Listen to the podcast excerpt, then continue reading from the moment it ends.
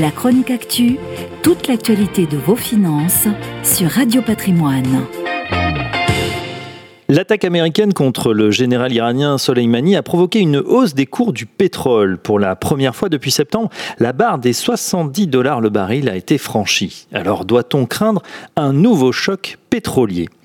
Si l'or fait traditionnellement figure de valeur refuge lors de l'escalade des tensions géopolitiques, l'or noir est également très sensible dès lors qu'on parle d'un potentiel conflit États-Unis-Iran.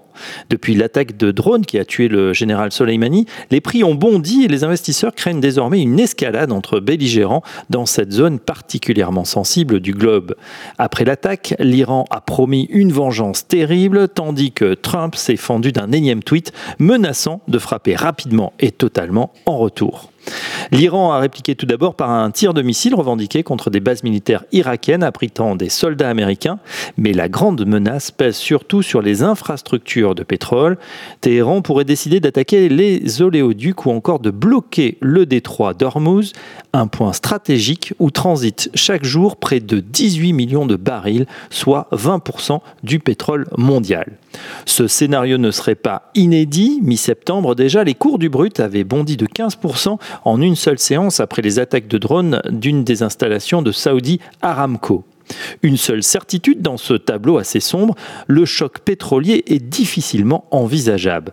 L'Iran ne peut plus perturber les cours en réduisant ses exportations, comme lors de la guerre du Kippour en 1973, date du premier choc pétrolier. Depuis le printemps 2018, les sanctions américaines contre Téhéran ont conduit à un effondrement des exportations iraniennes de brut. D'autre part, les États-Unis, grâce au pétrole de schiste, est devenu également un acteur majeur de la production pétrolière. Enfin, en cas de tension trop forte, l'OPEP et la Russie peuvent également décider de suppléer à un surcroît de demande. Si le choc pétrolier n'est pas pour demain, les prix à la pompe risquent d'être en revanche très rapidement répercutés. La chronique actu, toute l'actualité de vos finances sur Radio Patrimoine.